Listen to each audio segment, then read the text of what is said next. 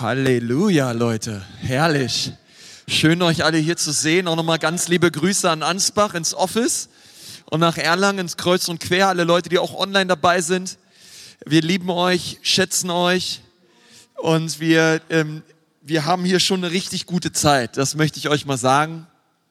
Und ich liebe den ersten Mittwoch. Hey, die Ecclesia Church ist eine anbetende Gemeinde. Amen. Wir lieben es, Jesus zu erheben. Wir lieben es, Jesus groß zu machen. Er ist unser König. Er ist unser Herr. Und wir wüssten gar nichts Besseres zu tun, als zusammenzukommen, ihn zu erheben, ihn groß zu machen. Ich glaube, besser, besser kann so ein Abend gar nicht verlaufen. Und es ist wirklich nochmal so, wirklich, wir sind eine anbetende Gemeinde. Wir lieben Jesus von ganzem Herzen. Er ist würdig. Und hey, ich freue mich total. Wir haben schon gehört, was alles abgeht die Woche. Und ähm, ich freue mich total auf Pfingsten, jetzt am Sonntag. Ähm, ihr wisst ja, wir sind eine Pfingstgemeinde. Ja, das, das sollte euch jetzt nicht, ähm, das sollte euch jetzt nicht, wie soll man sagen, beängstigen oder so, sondern es ist schön, dass wir eine Pfingstgemeinde sind. Ähm, weil Pfingstsonntag ist ein ganz wichtiger Feiertag. Ich sag mal so, ne, der, man kann fast sagen, der Grund war wirklich der Grund, warum Jesus kam, der Grund, warum er gestorben ist und der Grund, warum er wieder auferstanden ist, war Pfingsten. Er wollte, dass sein Geist ausgegossen wird über alles Fleisch. Die größte Segnung des Kreuzes ist der Heilige Geist. Weil der Heilige Geist gekommen ist, in reine Gefäße Menschen, denen die Sünden vergeben worden sind, was durch Golgatha und durch die Auferstehung überhaupt erst möglich war. Aber es war die Grundvoraussetzung dafür, dass er seinen Geist ausgießen konnte über uns. Und weil das so ein herrlicher Tag ist, feiern wir den in der Meistersingerhalle. Zumindest hier in Nürnberg. Ja, ähm, das wollte ich auch nochmal sagen, weil das hört sich immer so an mit Parkplätzen. Nur dem Beter wird es noch gelingen, einen Parkplatz zu erringen. Ja, also komm ruhig mit Auto und vertraue dem Herrn, dass er dir einen Parkplatz schenkt. Ja, das möchte ich an der Stelle auch nochmal sagen, weil wir Christen, ja, wir bekommen Parkplätze, wo andere keine Parkplätze bekommen. Ja, Amen. Ja, okay. Also äh, Ansbach Erlangen, das ist jetzt hier so ein kleiner interner, ja. Aber ähm, ich freue mich total auf Sonntag, Leute. Das wird Eskalation vom Feinsten. Und wir uns erwartet ein richtig starker Sonntag. Ich möchte heute gerne ähm, lehren mit uns. Beim ersten Mittwoch ist es immer so ein bisschen, man weiß nie, was kommt. Ja, ihr wisst auch immer nie, welcher Sprecher kommt. Ich sage euch schon mal gleich nächste, nächstes Mal beim ersten Mittwoch, da kommt der absolut krasseste Sprecher. Also ich sag's euch, aber ich sag euch sowieso nicht, wer kommt, weil wenn ihr wisst, wer kommt, wir kommen ja nicht wegen dem Sprecher, sondern wir kommen ja wegen der Gegenwart Gottes. Und deswegen beim ersten Mittwoch, ich will euch nur mal vorweg, vorweg sagen, ne, es kann alles passieren. Besonders nächsten Monat. Ähm, aber auch heute, ja, alles ist möglich. Aber heute möchte ich euch gerne mit hineinnehmen in eine Lehre. Und zwar möchte ich gerne mit euch über das, möchte ich euch über das Sprachengebet lehren. Ähm, wir haben am, äh, wir haben, wie gesagt, Pfingsten. Vielleicht sagst du jetzt, ja, Konsti, ich bete schon in Sprachen. Ich glaube, dass der Heilige Geist diese Gabe neu in dir entfachen wird. In diesen Gottesdienst wird rausgehen. Und diese Lehre wird dein Sprachengebet exponentiell entfachen. So, und wenn du hier bist und du sprichst noch nicht in neuen Sprachen, dann wirst du es heute Abend empfangen. Gottes Wille ist, dass alle seine Kinder in neuen Sprachen reden. Das musst du wissen, das werden wir auch gleich biblisch gemeinsam, biblisch-theologisch gemeinsam untersuchen. Ähm, aber es ist mir ganz wichtig auch als euer Pastor, dass ihr wisst, was das mit dem Sprachengebet auf sich hat. Es ist nämlich eine ganz hervorragende Gabe, eine absolut herrliche Gabe, und Gott liebt es, Gott der Vater liebt es, seinen Kindern diese Gabe zu geben. Und wir sind heute in zwei wichtigen Kapiteln, wenn es um Sprachengebet geht. Das eine ist die Apostelgeschichte 2 und das andere ist 1. Korinther 14. Also hol mal deine Bibel raus.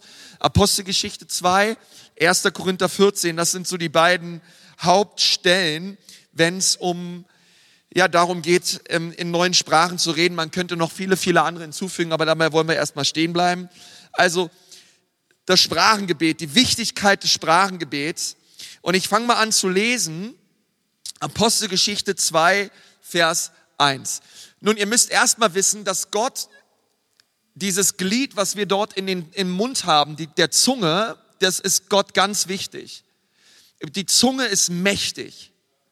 Die Zunge ist gewaltig und deine Worte sind unglaublich powerful. Und zwar in beide Richtungen, in Richtung Segen, aber auch in Richtung Fluch. Also dein, durch deine Worte kommunizierst du nicht nur, sondern du kreierst durch deine Worte. Und Gott möchte, dass du die Kontrolle deiner Zunge ihm überlässt. Gott möchte, dass du ihm deine Worte und deine Zunge weißt. Apostelgeschichte 2, Vers 1. Als der Pfingsttag kam, nun ich möchte gleich sagen, Pfingsten ich weiß nicht, wie du aufgewachsen bist, ob du aus einer evangelikalen Gemeinde kommst, vielleicht kommst du auch aus einem landeskirchlichen Hintergrund, vielleicht kennst du das ganze charismatische, pfingstliche noch gar nicht oder du hast mal irgendwelche wilden YouTube-Videos gesehen, wo die Leute so durch den Raum fliegen und ähm, du denkst dir so, was will der mir da vorne jetzt erzählen vom Sprachengebet oder so? Nun, das Wort Pfingsten braucht dich nicht zu beängstigen. Amen? Weil das Wort Pfingsten ähm, setzt sich aus zwei Wörtern zusammen. Äh, Pentecosti, Pente bedeutet fünf und Kosti bedeutet zehn. Pfingsten bedeutet übersetzt 50. Sagt mal 50. Okay. Vor der Zahl 50 brauchst du keine Angst haben. 50 bedeutet, dass wir Pfingsten feiern 50 Tage nach der Auferstehung Jesu. 50 Tage nach der Auferstehung Pfingsten, 40 Tage nach der Auferstehung Himmelfahrt. Okay, das ist alles. Okay, das ist Pfingsten, 50. 50 Tage nach der Auferstehung hat der Vater im Himmel seinen Geist ausgegossen über Männer und Frauen, die zusammengekommen sind und etwas Herrliches gemacht haben. Okay, ähm, Vers, als der Pfingsttag kam, waren sie alle einmütig beisammen. Vers 2. Und es entstand plötzlich vom Himmel her ein Brausen. Das Wort plötzlich ist ganz wichtig, weil der Herr liebt es, Dinge plötzlich zu tun. Aber die Grundvoraussetzungen müssen stimmen. Und es ist ganz oft so, dass wenn die Grundvoraussetzungen stimmen, auf einmal tut der Herr was. Das ist auch in deinem Leben so. Ja, du bist treu dabei, du bist mit Jesus unterwegs und plötzlich plötzlich tut der Herr etwas. Und zwar plötzlich entstand vom Himmel her ein Brausen wie von einem daherfahrenden gewaltigen Wind und erfüllte das ganze Haus, in dem sie saßen. Vers 3, und es erschien ihnen Zungen wie von Feuer, die sich zerteilten und sich auf jeden von ihnen setzten. Sagt mal jeden. Das bedeutet, dass dort waren 120 Menschen beisammen 120 von 120 bekamen dieses Feuer. Das ist eine Ausbeute von 100 Prozent. Jeder. Okay? Da steht nicht die besonders Heiligen, da steht nicht die Getauften, da steht nicht die Konfirmierten, da steht nicht die Leute, die bei Next Steps 1, 2 und 3 waren oder alle in einer Kleingruppe sind. Okay? Sondern auf jeden auf jeden kam der Heilige Geist. Also sie waren alle beisammen, sie waren einmütig beisammen, sie haben gebetet. Und jetzt Vers 4. Und sie wurden alle, sagt mal alle, vom Heiligen Geist erfüllt. Jetzt ist das Interessante, was passierte, als sie erfüllt wurden mit dem Heiligen Geist? Sie fingen an, in anderen Sprachen zu reden, wie der Geist es ihnen auszusprechen gab. Ja, ist ganz wichtig. Also das Wort, was wir hier im, Altgriechischen lesen, ist das Wort Glossa. Das Wort Glossa bedeutet übersetzt Zunge oder eben Sprache. Ja, und sie haben also diese Sprache bekommen und ich möchte dir heute äh, an diesem Abend, ich möchte wirklich, ich möchte schnell machen. Ja, das ist ein Glaubensvorsatz. Und ich möchte euch drei Dinge weitergeben über das Sprachengebet, die du unbedingt wissen musst in deinem Leben. Drei Dinge über Sprachengebet, die du unbedingt wissen musst. Und ich möchte mit dem ersten Punkt anfangen. Das Sprachengebet ist eine Sprache. Ich sage es nochmal. Das Sprachengebet ist eine Sprache. Okay, die erste große Offenbarung ist gelandet. Ähm, es ist eine Sprache. Es ist kein komisches Tralala und Trillala und, ähm, sondern es ist eine Sprache. Ganz wichtig, Vers 5 und 6 geht's weiter, Apostelgeschichte 2. Es wohnten aber in Jerusalem Juden, gottesfürchtige Männer aus allen Heidenvölkern unter dem Himmel. Als nun dieses Getöse entstand, kam die Menge zusammen und wurde bestürzt. Denn jeder hörte sie in seiner eigenen Sprache reden. Okay, das ist eine, eine Sprache, die die Menschen dort wirklich verstanden haben. Ähm, das, was wir hier lesen, das Wort in Vers 6 ist das Wort Dial Dialektikos. Ja, also sie sprachen so in einem Dialekt, ja, in einer Sprache. Und das möchte ich dir erstmal sagen. Also das Sprachengebet ist eine Sprache. Und ich möchte nicht, dass du Angst davor hast, vor einer Sprache. Ähm, denn du solltest niemals Angst vor etwas haben, was der Heilige Geist schenkt. Was von Gott kommt, ist immer gut, ist immer vollkommen und es ist immer zum Segen. Immer. Jede gute Gabe und jedes vollkommene Geschenk kommt von dem Vater des Lichts. Okay? Und da brauchst du keine, solltest eher Angst haben vor einem anderen Quatsch, den du dir so holst und zufügst, ja? Aber was von dem Vater im Himmel kommt, das ist immer herrlich, es ist unglaublich gut, weil wir glauben an einen guten Gott. Und deswegen, das führt mich eben zu vier falschen Behauptungen über das Sprachengebet. Vier Dinge, die wir oft so denken oder uns vielleicht auch von unserer Prägung her mitbekommen haben. Und ich möchte mal kurz über diese vier falschen Behauptungen reden. Das erste ist, sobald du diese Sprache empfangen hast, fängst du an, sie fließend zu sprechen. Ja, das ist manchmal so eine, wie so eine, so ein Mythos, an den wir so glauben. Und ich möchte, dass du verstehst, dass am Pfingsttag wir nicht lesen, dass sie fließend diese Sprachen sprachen, sondern sie haben fließend diese Sprachen gehört. Und ich habe schon viel über die Macht der Worte geredet, auch ähm, mit euch in der, in der Church. Immer wieder, ich versuche da fast jährlich drüber zu reden, wie wichtig unsere Worte sind und wie behutsam wir genau überlegen sollten, was wir aussprechen über uns selber, über unsere Kinder, über unsere Ehepartner, über unsere Umstände. Und du musst wirklich zugeben, dass es wirklich sehr erstaunlich ist, dass das Erste, was der Heilige Geist änderte, als er auf die Erde gekommen ist, denn das ist Pfingsten. Pfingsten bedeutet, der Heilige Geist kam auf die Erde. Was ist das Erste, was der Heilige Geist verändert hat? Es war die Zunge. Es war die Sprache. Jesus kam und hat unser Herz verändert, aber der Heilige Geist kam und er hat unsere Zunge verändert. Weil es ist ganz viel Kraft im, in, in dem, was du aussprichst. Ähm, und der Heilige Geist, der ist gekommen, um die Sprache zu verändern. Und wir müssen mit dem Heiligen Geist kooperieren. Und das ist ganz wichtig. Ja? Also keine Sprache dieser Welt fängst du auf einmal an, fließend zu sprechen. Du musst sie immer lernen. Ja? Ja, du warst ja auch nicht damals, weißt du noch, in der fünften Klasse Französischunterricht, ja? Ähm, hast du Französisch gelernt? Oder keine Ahnung, was du gelernt hast damals. Wer von euch hat Latein gelernt? Ja, die, ja, wir sind ja hier in Bayern, ja?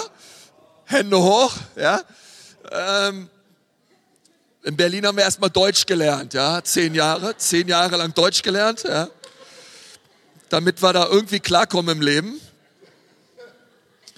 Ähm, aber niemand fängt sofort eine Sprache an, fließend zu sprechen, okay? Auch, und das ist übrigens, ja, ich meine, das ist, so kommen wir auf diese Welt, ja? Babys können auch nicht sofort fließend sprechen, sondern geht's los mit Dada und Bubu und Baba und Lotti hat immer zu ihrem Schnuller hat sie immer gesagt Schurra, Schurra, ja. Ähm, und so geht's los, ja. Und äh, und man fängt an, die Sprache zu lernen. Und so ist es auch mit der Sprache des Heiligen Geistes.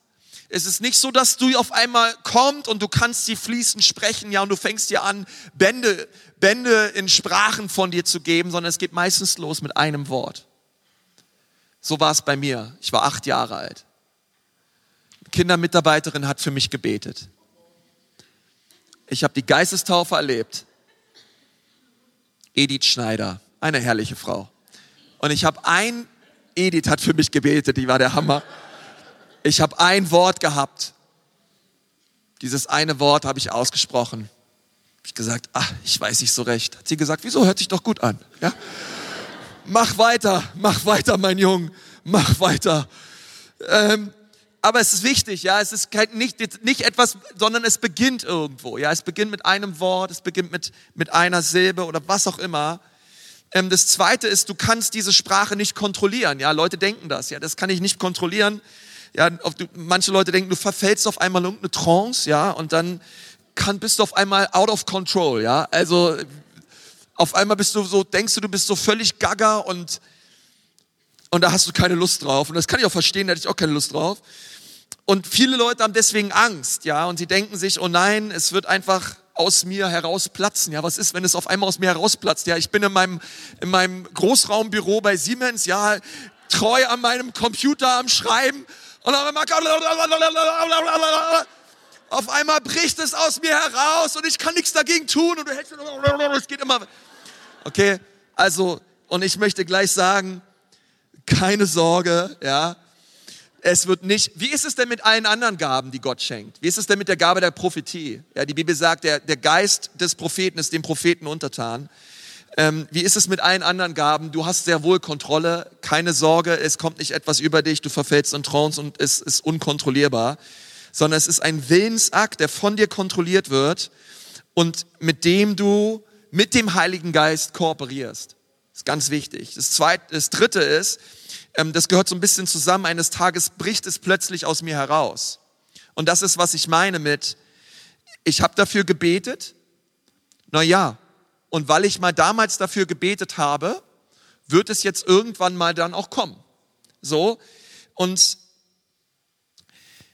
und ich glaube, das ist manchmal so wichtig, dass wir sagen, nein, ähm, sondern wir müssen uns da manchmal auch echt aktiv nach ausstrecken weiter. Ja, auch wenn wir gebetet haben, ist so wichtig, dass wir dranbleiben. Es ist so wichtig, dass wir dran festhalten und sagen, Gott, ich glaube, du möchtest es mir schenken, aber Gott, ich, ich lass nicht los.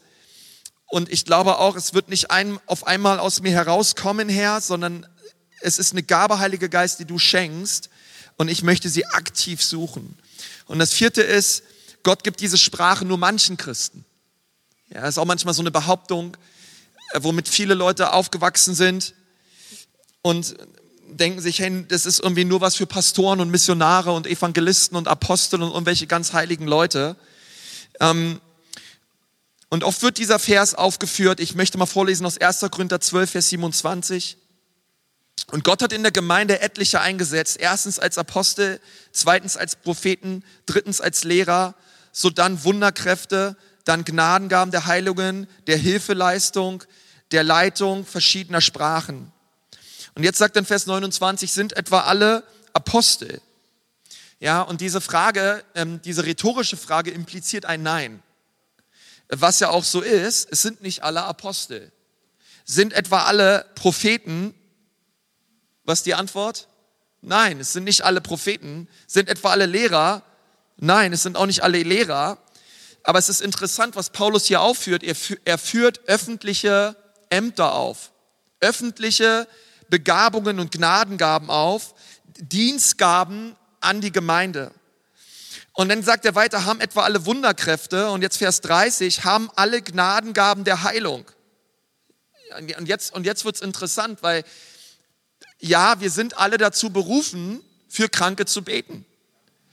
Die, die Bibel hat uns ähm, die Bibel gibt uns den Auftrag, wir sollen Kranken die Hände auflegen und es wird ihnen besser gehen. Das ist nicht explizit für Leute gemeint, die die Gabe der Heilung haben oder die Gabe von Wunderkräften haben, sondern ähm, ja, ähm, aber deswegen ist noch je, nicht jeder dazu berufen, einen evangelistischen Heilungsdienst zu haben. Okay, das ist ganz wichtig. Er unterscheidet hier. Und jetzt sagt er, reden etwa alle in Sprachen? Nein, er redet über die Gabe, also die wir im öffentlichen Gottesdienst gebrauchen. Und das ist etwas, wo viele Leute sich, was viele Leute nicht verstehen, dass die, dass die Bibel unterscheidet zwischen einem Sprachenreden und einem Sprachengebet. Dass die Bibel unterscheidet zwischen einem Sprachenreden, was vor der Gemeinde stattfindet und ausgelegt werden muss, und zwischen einem persönlichen Sprachengebet, der persönlichen Glaubenserbauung. Und darüber möchte ich heute mit dir reden. Dass Gott dir diese Sprache schenken möchte. Die Bibel sagt, wer neun Sprachen redet, erbaut sich selbst, im Geist aber spricht er Geheimnisse. Das bedeutet, Gott, Gott möchte, dass du diese Sprache der Selbsterbauung bekommst. Jetzt stell dir vor, Gott sagt, na ja, also die Sprache, die Gabe des Sprachengebets, ja, äh, die schenke ich nur dem Thomas Ja, dann bei der Madita setze ich mal eine Pause ein. Ja, dann mache ich bei der Luisa weiter, die kriegt's auch. Naja, die Cassandra, ah, nee, ja, die guckt gerade nicht so freundlich. Naja, der Jonsi, der kriegt sie doch, ja. Keine Ahnung. Und wir denken, hey, wieso, wenn es eine Gabe gibt, womit ich mich im Glauben stärken kann, eine, eine Gabe, die dich im Glauben auferbaut, die deinen Glauben stärkt. Wer von euch sehnt sie nach einem starken Glauben? Hey, die, Bibel sagt, ohne Glauben ist es unmöglich, Gott wohlzugehen. Hey, ohne Glauben können wir nicht empfangen. Und, und, und Gott, Gott sagt, hey, es gibt ein Mittel, deinen Glaubensakku aufzuladen durch das Sprachengebet. Und es wäre echt ich, ich würde fast sagen, fatal vom Vater, wenn er, wenn er selektieren würde und sagt, der eine kriegt's, der andere nicht, der andere kriegt's, der andere nicht. Nein, sondern ich glaube es von ganzem Herzen, dass ähm, Gott sehr selektiv ist, damit Gaben für den öffentlichen Dienst zu verteilen. Aber Gott ist sehr inklusiv und Gott ist sehr verschwenderisch, wenn es darum geht, Gaben zu verteilen zur persönlichen Erbauung, zur persönlichen Glaubenserbauung. Ähm, und das sollst du empfangen okay? Und, ähm, und ich hoffe, dass dir das hilft auch, wirklich da die nächsten Schritte zu gehen. Also es ist eine Gabe, die schenkt Gott jedem Christen. Das Zweite ist, diese Gabe ist eine Sprache des Geistes. Also Sprachengebet ist eine Sprache, aber du musst wissen, es ist eine Sprache des Geistes. Das ist sehr wichtig. 1. Korinther 14, Vers 2. Denn wer in Sprachen redet, der redet nicht für Menschen, sondern für Gott, denn niemand versteht es, sagt man niemand. niemand. Sondern er redet Geheimnisse im Geist.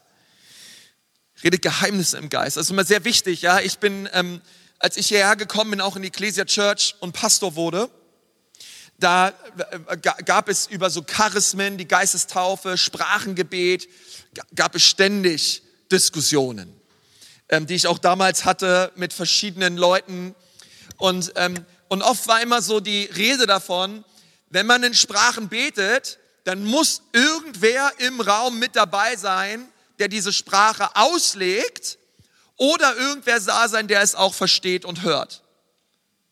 Aber es ist nichts zur persönlichen Erbauung. Und ich habe immer diesen Vers hier zitiert und habe gesagt, ey, aber die Bibel sagt was anderes. Die Bibel sagt, wer in Sprachen redet, redet nicht für Menschen. Ich bin voll mit dir, wenn es um öffentliche Dienstgaben geht für die Gemeinde. Aber hier ist er, hier redet er vom Sprachengebet zur persönlichen Erbauung. Der sagt, hey, wenn wir in Sprachen redet, er, wir reden es nicht für Menschen, sondern für Gott, denn niemand versteht es. Sondern wir reden Geheimnisse im Geist. Das bedeutet, das Sprachengebet ist eine Sprache im Geist. Es ist eine geistliche Sprache. Das ist ganz wichtig, dass du das verstehst. Und jetzt Vers 14, 1. Korinther 14, 14 und 1. Korinther 14, 15 sind übrigens ähm, beides Verse, Vers 14 und Vers 15 sind Verse, die lohnen sich wirklich mal auswendig zu lernen. Dann er sagt hier, denn wenn ich, also Paulus steht hier vor der Wahl, okay, denn wenn ich in einer Sprachenrede, in einer Sprachenrede, ja, auch Paulus sagt ja, ich, ich entscheide mich dazu, es zu tun, ja, denn wenn ich Entscheidung, wenn ich mich dazu entscheide, in Sprachen zu beten, in einer Sprache bete, so betet zwar mein Geist, aber mein Verstand ist ohne Frucht. Ähm, und das finde ich cool, denn das ist so ein bisschen, als würde Paulus sagen, ich verstehe es vom Verstand her nicht, was ich hier tue, aber ich tue es trotzdem aus dem Gehorsam heraus. Ich verstehe nicht vom Verstand her, was ich hier sage, aber ich weiß, es ist vom Geist gewirkt und es ist gut für mich. Und ich möchte dir eins sagen, es ist sehr, sehr, sehr erholsam, mit Gott zusammen zu sein, ohne sich abrackern zu müssen. Ähm, wir müssen uns nicht hoch konzentrieren, unser Verstand darf sich ausruhen und mein Verstand darf mal fruchtleer sein. Es ist richtig cool und einige von euch, ihr habt eh schon, ihr habt einen Job und ihr arbeitet von morgens bis abends und du kommst nach Hause oder, oder du, du bist vielleicht auch vom, schon vom Business oder in der Schule oder im Studium oder so und sagst, oh, es ist alles so intellektuell, es ist alles so viel. Wie cool ist es, dass es eine Sprache gibt, wo mein Verstand komplett runterfahren darf wo ich nicht nochmal verstandesmäßig durch irgendwelche Listen gehen muss im Gebet. Wie muss ich was vor Gott formulieren? Ey, hoffentlich habe ich den Missionar nicht vergessen. hoffentlich habe ich die Tante in Wuppertal nicht vergessen. Äh, ja, und, und, und so. Nein, sondern wenn ich in Sprachen rede, darf mein Verstand ausruhen. Das ist total der Segen, Leute, besonders in unserer durchgeknallten Gesellschaft, wo, wo, man das Gefühl bekommt, wenn du nicht auf der Überholspur des Lebens bist, bist du ein Versager. Hey, wie erholsam ist es zu sagen, hey, ich darf einfach in Sprachen Gott anbeten. Und mein Verstand darf sich ausruhen und mein Geist lädt auf. Das ist total, das ist total stark, Leute. Das ist total der Segen. Und ähm, weil ich finde es besonders bei Paulus, weil Paulus war hochintellektuell. Paulus war ein Gelehrter, Paulus war ein, ein Professor, ein sehr intellektueller Mann. Ja, das letzte, was ihm immer noch einfiel in irgendwelchen Briefen war, hey, bitte bring mir meine Bücher mit. Ja, ohne meine Bücher, ja, komme ich nicht klar. Besorg mir meine Bücher und so weiter. Und der Mann hatte richtig was auf dem Kasten. Und er sagt, hey, aber wenn ich in Sprachen bete, mein Verstand, mein Geist. Halleluja. Und das soll, sollt ihr erleben, ja. Sprüche 3, Vers 5, verlass dich nicht auf deinen Verstand. Ja. Verlass dich nicht auf deinen Verstand. Und es ist so schön, sich in, in Gottes Gegenwart ausruhen zu dürfen und unseren Geist erbauen zu dürfen durch diese herrliche Sprache. Und jetzt Vers 15, wie soll es nun sein? Ich will mit dem Geist beten. Ja, und damit ist das Sprachengebet gemeint. Ich will mit dem Geist beten ich will aber auch mit dem Verstand beten. Damit ist gemeint die deutsche Sprache oder was auch immer. Vielleicht sprichst du auch Französisch oder Türkisch oder Russisch, ähm, Hebräisch. Ach so, okay. Ähm, egal was, ja, mit dem Verstand. Also er sagt, ich möchte beides. Ich möchte in Sprachen beten, aber ich möchte auch auf Deutsch beten. Ich will mit dem Geistlob singen. Ja, come on Leute, ich will mit dem Geistlob singen ich will aber auch mit dem Verstand Lob singen. Und hier sehen wir das, was so klar ist, wenn ich in einer Sprache bete, dann betet mein Geist. Es ist also eine Sprache des Geistes. Und wenn du immer wieder sagst, wenn ich in einer neuen Sprache bete, Gott, ich danke dir, dass mein Geist damit betet. Und Vater, ich möchte das ergreifen, was dein Wort hier sagt. In 1. Korinther 14, 14 und 14, 15. Herr Jesus, was hier drin steht, das möchte ich erleben. Das will ich sehen in meinem Leben. Und weißt du was? Er sagt, ich bete in Sprachen, aber ich bete auch mit dem Verstand. Ich singe Gott im Geist, aber ich singe ihm auch im Verstand zu. Und ich habe so gedacht, denk mal darüber nach, wie viele Leute beten und singen nur mit dem Verstand. Wie viele Leute beten und singen zu Gott nur mit dem Verstand? Und, und ich glaube, sobald wir immer auf dieser Verstandesebene sind, und es ist wichtig, Gott ehrt den Verstand, wir sollen Jesus lieben mit unserem ganzen Verstand. Wir sollen den Verstand nicht wegtun. Okay, sondern es ist wichtig, ja.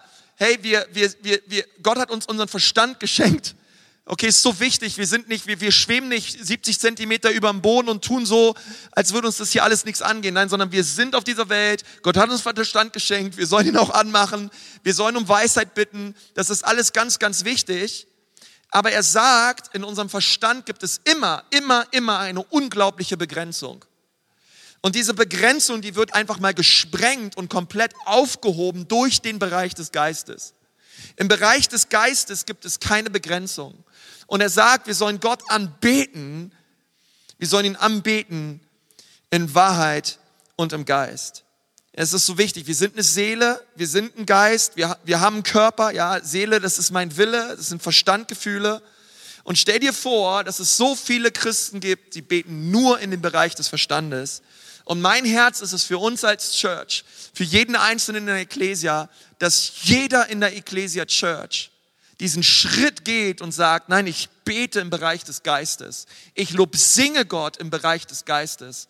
Und ich bleibe nicht stehen ähm, in, dem Boot meines, in dem Boot der Sicherheit meines Verstandes. Und dann sagt er weiter in Vers 15, denn ich bete in Zungen mehr als ihr alle. Und ich verbiete es, dass ihr das Zungengebet verwehrt. Und Paulus sagt es so, hey, sagt, hey, ich bete mehr in Sprachen als ihr alle. Das finde ich so cool. Dass einfach mal das so raushaut und sagt, hey Leute, jetzt mal ehrlich, ey, ich, ich bin intellektuell und ich bin ein Apostel und ich, ich schreibe hier lauter Briefe und ich kann mehrere Sprachen und ich kann die Tora auswendig und ich habe meine Schüler und meine Leute, die mir folgen, aber ich bete am allermeisten in Sprachen. Und das möchte ich dir auch sagen, ich bete viel, viel mehr in Sprachen als auf Deutsch. Es gab eine Zeit, ich weiß noch, als, als ich auf der Bibelschule war, diese Zeit, auch das habe ich so genossen und ich genieße es immer noch, natürlich diese, diese Zeit im Sprachengebet.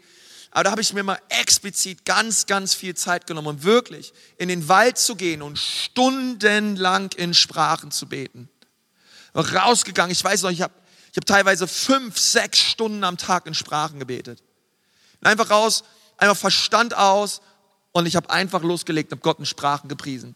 Und das Krasse war, wie, wow, wie stark der Heilige Geist zu mir gesprochen hat, wie er im, während ich im Geist gebetet habe, mir, mir Fürbitte-Themen aufs Herz gelegt hat, mir Dinge gezeigt hat, die er vorhat mit meinem Leben, mir Worte der Erkenntnisse gegeben hat für andere Menschen.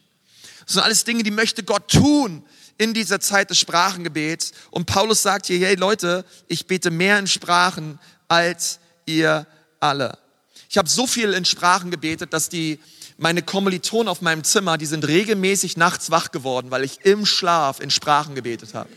Ich habe nachts während des Schlafens, ich habe stundenlang in Sprachen gebetet. Die haben es mir morgens erzählt, ich habe es, ich habe es nie gewusst. Ich habe einmal in Sprachen nachts gebetet. Immer Vollgas in Sprachen gebetet. Und, und Gott hat so zu meinem Herzen gesprochen. Ähm, ich habe beides erlebt. Ja, also das Sprachengebet als persönliche Erbauung, was ich genauso auch erlebt habe, ist das Sprachengebet als eine Dienstgabe. Ich weiß nicht, ob ich habe für eine Frau gebetet ähm, auf der Straße und ähm, ich habe sie, ähm, ich habe ihr von Jesus erzählt und ähm, habe ich für sie gebetet. Dann habe ich so gemerkt, na ja gut, ich gehe mal ein Sprachengebet über. Dann habe ich, hab ich in Sprachen gebetet. Und dann, ich habe schon gemerkt, während des Gebets, auch diese Frau war auf einmal ganz aufgelöst, hat mich mit großen Augen angeschaut. Und dann habe ich irgendwann fertig und hat sie gesagt, dass sie aus Tschechien kommt und dass alles, was ich gerade gesagt habe, ich habe ihr das Evangelium auf Tschechisch erklärt, aber in einem ganz speziellen Dialekt aus dem Ort in Tschechien, wo sie herkam. Und ähm, das, ist, das ist so so stark, was Gott tut und auch tun kann durch diese Gabe des Sprachengebets. Und es ist mir deswegen so wichtig, weil ich habe so ein bisschen das Gefühl, dass dieses, diese Gabe, weil Gott sie für jeden seiner Kinder hat, dass Gott manchmal ganz besonders schaut, wie gehen wir mit dieser Gabe um. Weil wer, wer im Kleinen treu ist, den setzt er über mehr. Und, und wenn wir nur denken, na ja, ach, das ist ja nicht so wichtig, äh, Sprachengebet oder was auch immer, und du liest vielleicht Apostelgeschichte 2, du liest die Ereignisse zu Pfingsten und denkst dir, das war damals, das hat heute nichts mehr mit mir zu tun. Nein, Gott sagt, nein, Pfingsten ist heute. Pfingsten ist das, was ich immer noch tun möchte. Ich habe Pfingsten meinen Geist auf diese Erde gesandt und er hat diese Erde seitdem nicht mehr verlassen. Und ich möchte meinen Geist auch, aus, auch über dich ausgießen, ähm, über uns als Kirche. Und Gott möchte dir diese Gabe schenken. Und ich möchte dich so ermutigen, übergib deine Zunge dem Heiligen Geist. Sag, Heiliger Geist, meine Zunge gehört dir. Okay? Und, und, und gib ihm das einfach. Fang an, einfach ihm das zu schenken. Ähm, zwei Bibelstellen dazu noch, Epheser 6, Vers 18. Und nehmt den Helm des Heils und das Schwert des Geistes, welches ist das Wort Gottes.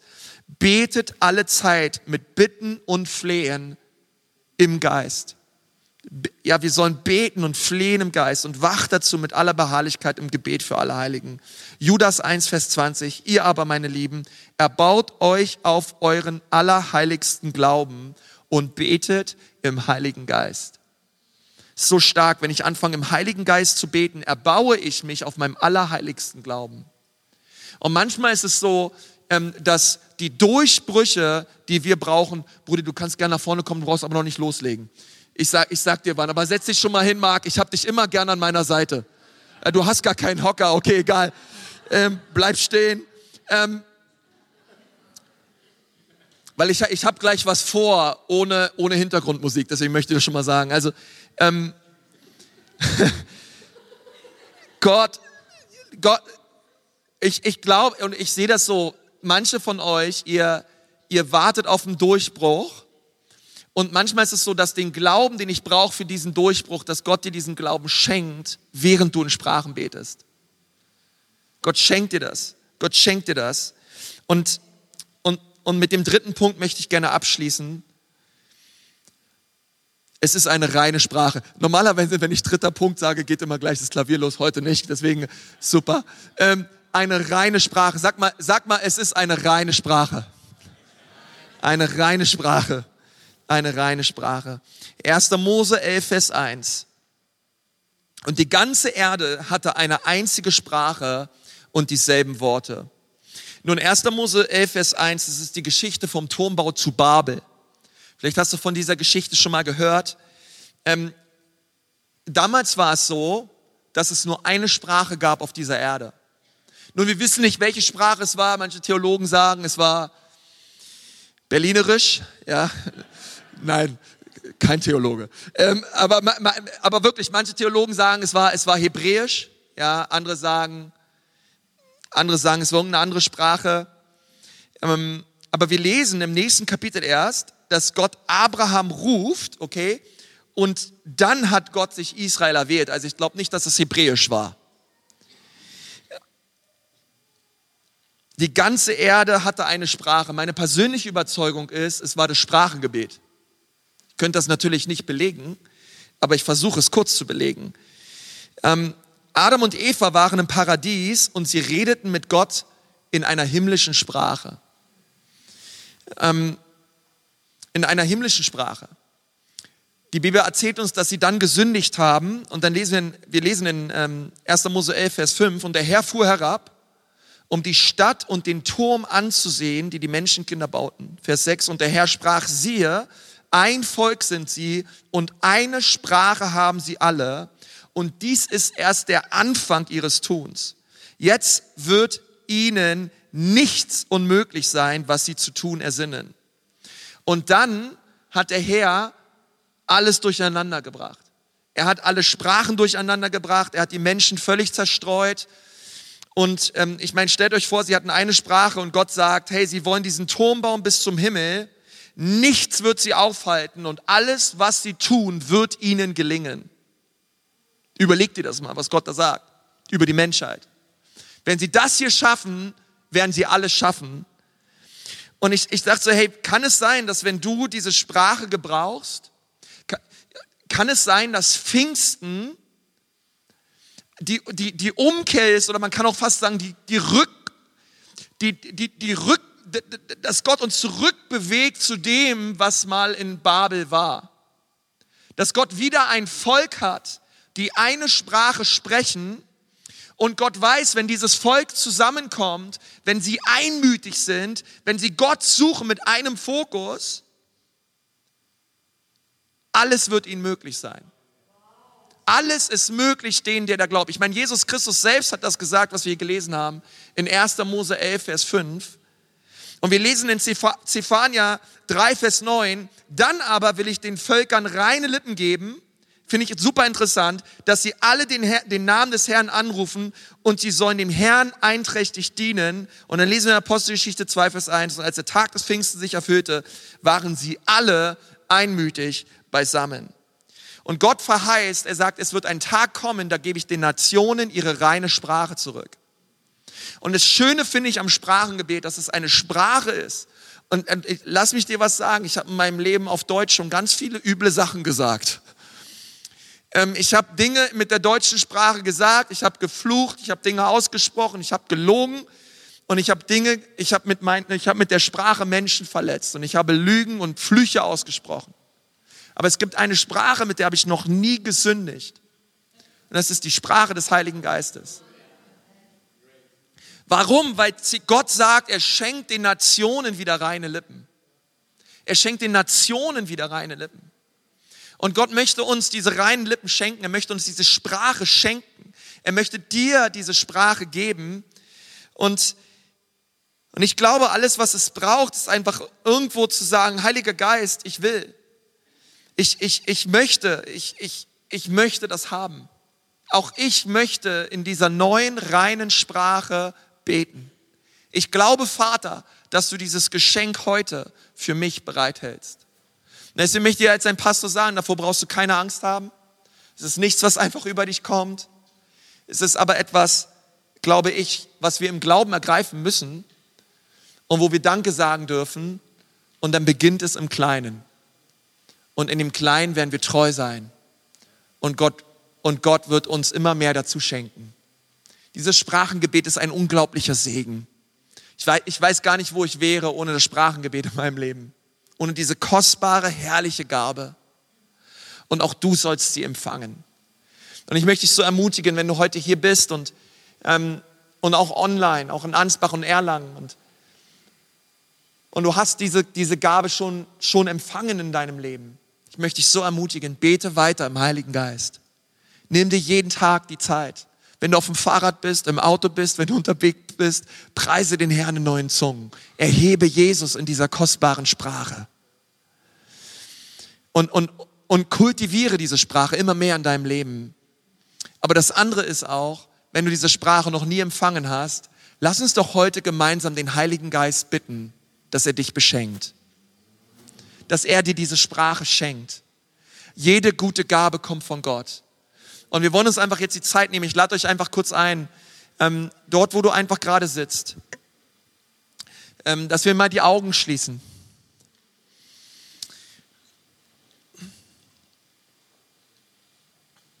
Und dass wir einfach gerade, gerade einfach sagen, Heiliger Geist, danke. Danke, dass du da bist. Vater, im Namen Jesu bete ich, dass du deinen Geist ausgießt jetzt. Und dass jeder, jeder, jedes Kind Gottes diese herrliche Gabe empfängt. Oh, du bist ein wunderbarer Geber, Herr. Komm, Heiliger Geist. Komm, Heiliger Geist.